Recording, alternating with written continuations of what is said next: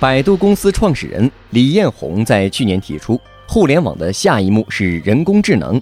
现在仅仅过了一年时间，就不是下一幕，而是这一幕了。所有人都意识到，我们处在人工智能时代，重视人工智能时代也成为全球的共识。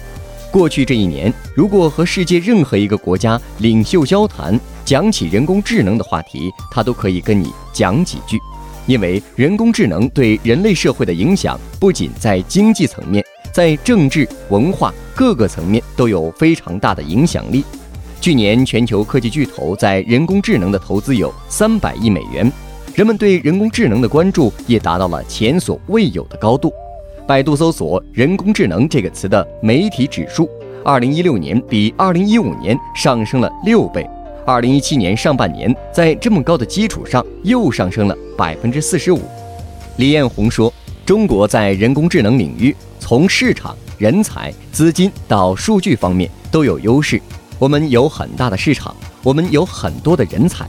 大家看人工智能方面的论文，好多都是中国人写的。我们可能天生就适合干这个事。我们也有很多的资金。”更重要的是，人工智能技术要想往前推进的话，需要大量的数据积累进行训练。全世界没有一个市场是有七亿多的网民，说的是同样的语言，遵循的是同样的文化和道德标准，遵循的是同样的法律。你再也找不到这样一个市场。在这样的市场当中，你在人工智能方面真的是如鱼得水。我们不领先世界，真的是说不过去的。